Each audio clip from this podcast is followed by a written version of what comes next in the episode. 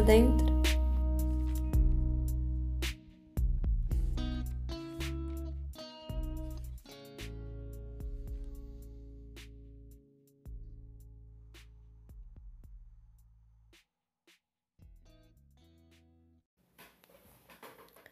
Bom dia, boa tarde, boa noite para você que me escuta. Essa é a gravação piloto do Conversa Dentro, meu podcast, que espero que seja um bom convite para a gente trocar muita coisa. Meu nome é Michele Greco e eu convido vocês a estarem juntos comigo. E nesse primeiro episódio eu quero pegar a segurança de Carlos Drummond de Andrade como poeta e ler algo para vocês. Eu já acho aqui, e é um poema que eu gosto muito, tem alguns anos já.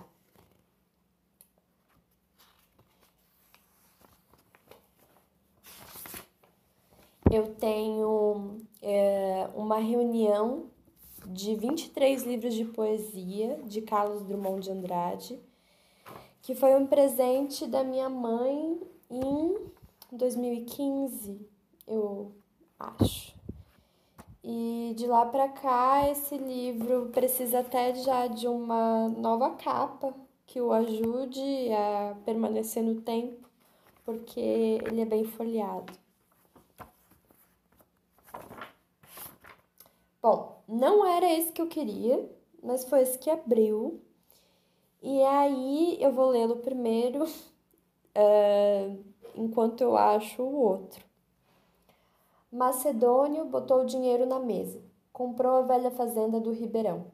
Nunca fui lá, mas senti a terra pertinho de mim. Água mineira borbulhando com vontade de ser rio, refletindo a criação. Macedônio é de mandar. Seu primeiro ato de proprietário foi um decreto. Da agora em diante, esta é a fazenda da Palestina. Tudo se desmancha a essa voz. A água corre para a Bíblia, a terra foge no tempo e espaço, a fazenda vira presépio. E foi só lá em Palestina que eu lembrei do Bolsonaro. Meu Deus, que desastre. Uh, enfim, alguém que não entende nada de estar no mundo e fazer algo bom para os outros. E aí foi logo se metendo numa questão internacional complicadíssima e assumiu o lado reacionário, né? Uh, e eu aproveito para dizer que é uma conversa. Então, eu não tenho nesse momento a pretensão de dar aula sobre nenhum assunto, mas eu também não tenho a intenção de me furtar de nenhum comentário que eu tenha desejo de fazer e que me venha na cabeça. E aí, quem me conhece sabe que para mim é até difícil não falar de política, então, com grande certeza, esse podcast vai ter alguns comentários. E aí que eu não estaria nem sendo fiel aos meus sentimentos se eu não falasse um pouco sobre esse momento que é abril de 2021, terra arrasada Brasília, uh, sofrendo com uma política, sim, de genocídio, genocídio, opa, mas uma política que em seus contornos não é nova. É uma política uh, que deixa né, os ricos proprietários, burgueses nacionais, uh, numa certa tranquilidade nos seus iates e tudo mais, enquanto o SUS uh, recebe mais e mais boicotes, entre eles esse projeto, né, que, meu Deus, eu não sei se já foi aprovado, Uh, de que é basicamente uma, uma, um, um passe livre na fila, sabe? Uh, alguém chega na fila, você acampou, sei lá, para um show. Olha que, que delícia que ia ser isso. Eu nunca acampei para ver show, mas aí eu vou usar esse exemplo mesmo assim. Você acampou, né? Ficou lá na fila e, nossa, um acampamento na fila de um show não tem uma metáfora mais positiva do que eu, que eu pudesse fazer em relação a essa pandemia, porque ela, ela fica até bem distante, não é mesmo? Uh, e aí alguém chega lá e. Essa metáfora não vai prestar porque não sabe, você tá indo lá assistir música. E aqui no Brasil a gente só tá tentando sobreviver mesmo e 2020 inteiro foi na expectativa de que uma vacina fosse feita em tempo recorde. Um, a Fiocruz esse ano conseguiu né, fazer a sua aqui no Brasil. Uh, a Pfeiffer entrou em contato com Bolsonaro ano passado, ele não respondeu nenhum e-mail. E esses são só alguns dos despaupérios eu não sei muito bem o significado dessa palavra. Então, vamos usar atrocidades que Bolsonaro vem cometendo contra a população brasileira. E eu quero voltar para poesia, mas antes eu não acredito. eu acredito, sabe? E, e, isso é uma coisa que eu esbarro todos os dias. Uh, uma manchete nova, né? Uma manchete nova é sempre meio horrorosa, ou totalmente horrorosa. E aí eu ainda fico chocada. Não é que eu não esteja esperando coisas ruins, eu estou esperando. uh, ao mesmo tempo que eu estou esperando a vacina no meu bracinho virar jacaré. Mas eu ainda me choco, eu ainda me indigno, e, enfim, e essas são razões pelas quais eu estou organizada politicamente também e convido vocês que façam um, na medida em que puderem. Mas vamos passar para outra poesia, uma agora sobre tempo. Uh, eu acho que a gente ainda volta para o Carlos Drummond, não sei se hoje, mas em outro momento com certeza. E vamos de Poesia Completa de Álvaro de Campos, um dos meus poemas preferidos. Ele está aqui sublinhadinho. Então vamos lá. Ah, perante esta única realidade que é o mistério, perante esta única realidade terrível, há de haver uma realidade, perante esse horrível ser que é haver ser Perante este abismo de existir um abismo. Este abismo de existência de tudo ser um abismo. Ser um abismo por simplesmente ser. Por poder ser. Por haver ser. Perante isso tudo, como tudo que os homens fazem, tudo que os homens dizem, tudo quanto constroem, desfazem, ou se constrói ou desfaz através deles? Sim, pequena. Não, não, sim, pequena, se transforma em outra coisa numa coisa tremenda e negra e impossível. Uma coisa que está para além dos deuses, de Deus, do destino. Aquilo que faz que haja deuses e Deus e destino. Aquilo que faz que haja ser para que possa haver seres. Aquilo que subsiste através de todas as formas, de todas as vidas, abstractas ou concretas, eternas ou contingentes, verdadeiras ou falsas Aquilo que se abrangeu tudo ainda ficou fora, porque quando se abrangeu tudo, não se abrangeu explicar porque é um tudo, porque é qualquer coisa, porque é qualquer coisa, porque é qualquer coisa. Minha inteligência tornou-se um coração cheio de pavor. E é com minhas ideias que tremam, com minha própria consciência de mim. Com a substância essencial do meu ser abstrato que sufoco de incompreensível, que esmago de ultra transcendente. E deste medo, desta angústia, deste perigo do ultraser, não se pode fugir, não se pode fugir, não se pode fugir. Eu não vou ler o poema completo, porque por sorte ele não está refletindo tanto o meu estado de espírito, e é isso mesmo. É, eu estou sendo egoísta. Não reflete o meu estado de espírito, então não vou ler para vocês. Mentira, não é por isso. É porque só até esse esse trecho eu já achei coisas que eu gostaria de dizer. E a primeira, enfim, é que Álvaro de Campos, então português lá de 1800 e claro que para ele numa só coisa tremenda e negra é impossível, ele usaria a palavra negra para dizer algo ruim. E aí temos debates interessantes a respeito disso, uh, a respeito de que uh, negro não é o contrário de luz, por exemplo.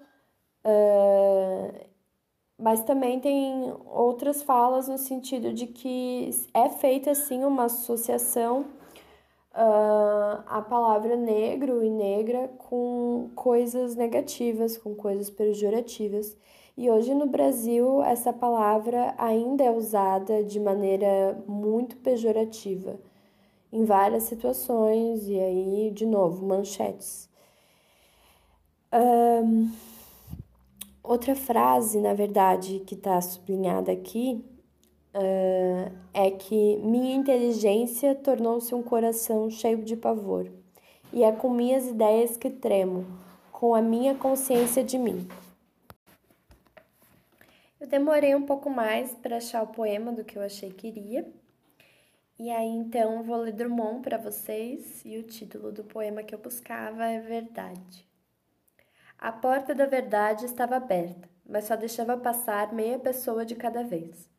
Assim, não era possível atingir toda a verdade, porque a meia pessoa que entrava só trazia o perfil de meia verdade, e sua segunda metade voltava igualmente com meio perfil e os meios perfis não coincidiam. Arrebentaram a porta, derrubaram a porta, chegaram ao lugar luminoso, onde a verdade esplendia seus fogos. Era dividida em metades diferentes uma da outra. Chegou-se a discutir qual a metade mais bela. Nenhuma das duas era totalmente bela, e carecia optar. Cada um optou conforme seu capricho, sua ilusão, sua miopia. Perspectivas, ângulos, é um pouco do que eu quero trazer para vocês aqui no Conversa Dentro. Um, e aí, um dos últimos livros que eu li e que foi de alguma inspiração, mas eu confesso que muito mais pela pessoa do que realmente pelo livro. Uh, é Ideias para Adiar do, Fim do Mundo, que é do Ailton Krenak. Eu há algum tempo assistia e buscava palestras, falas dele, que estão disponíveis no YouTube. E em vários dias de muita ansiedade, ouvi-lo me fazia muito bem. Ele e o Drauzio Varela também. E aí eu quero ler para vocês um trecho de Ideias para Adiar o Fim do Mundo, que começa... Ideias para Adiar o Fim do Mundo foram duas palestras que ele fez em Lisboa. E aí em 2000 e... deixa eu ver aqui... 2017 e 2019. E aí dessas duas palestras uh, nasceu esse livro com uma capa azul muito bonita. Deixa eu achar aqui os trechos. Ó, um sublinhado meu, que não é bem esse que eu queria, mas vamos nesse. Será que não estamos sempre atualizando aquela nossa velha disposição para a servidão voluntária?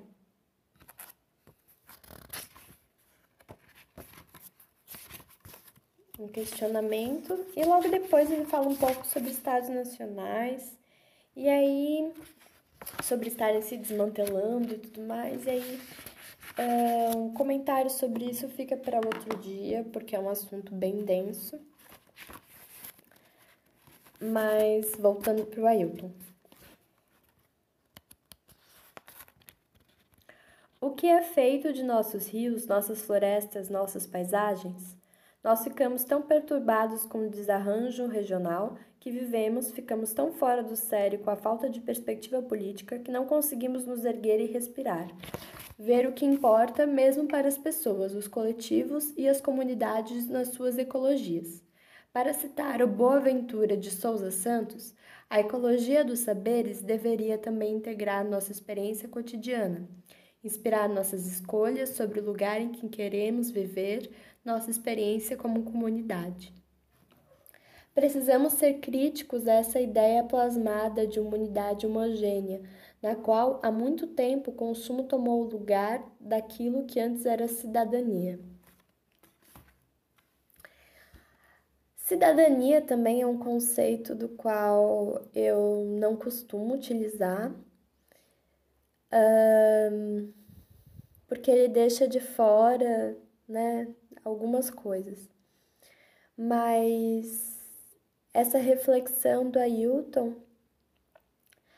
uh, esse finalzinho ali sobre a experiência como comunidade.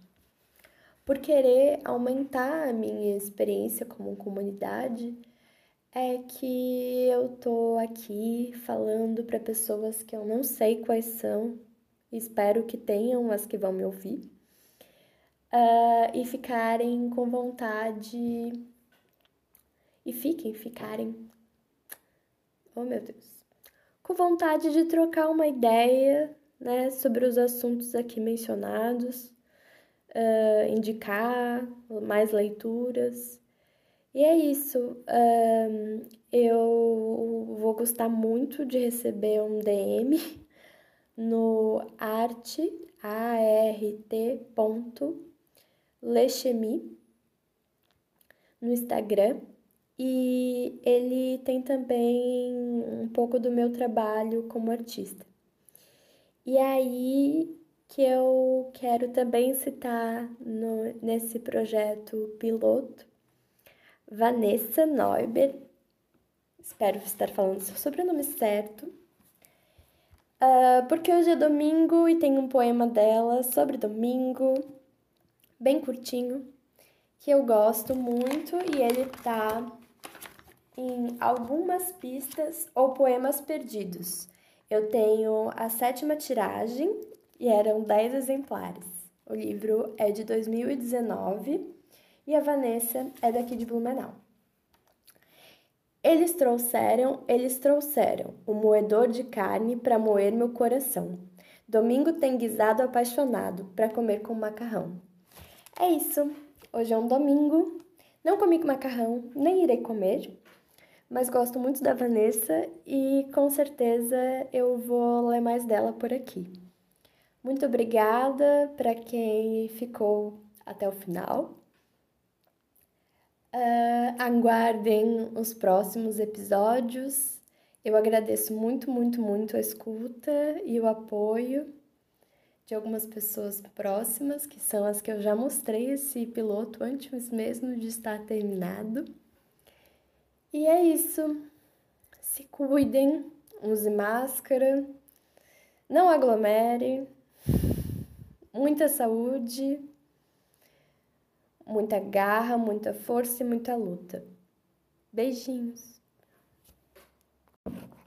Ficou faltando falar para vocês de um filme que eu assisti ano passado e que foi uma indicação de uma amiga incrível e maravilhosa, também muito inspiradora, que faz colagens, é Colagenis, o arroba dela, e o filme é Bagdá Café.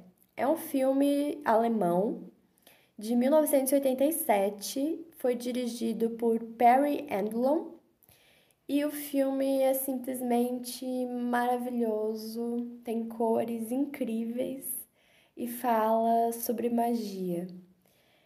Foi um filme que acendeu de novo uma faísca dentro de mim Uh, eu assisti ele na primeira fase da quarentena, vamos dizer assim, e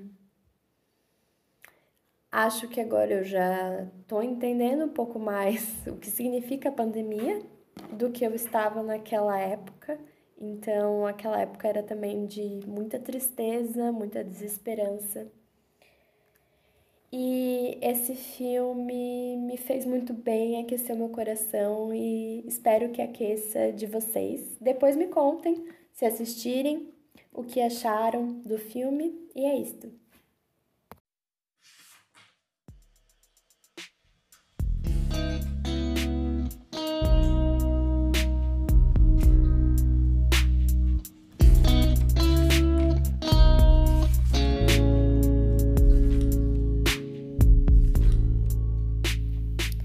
Conversa Dentro é uma produção Psicotriartes Estúdio Criativo.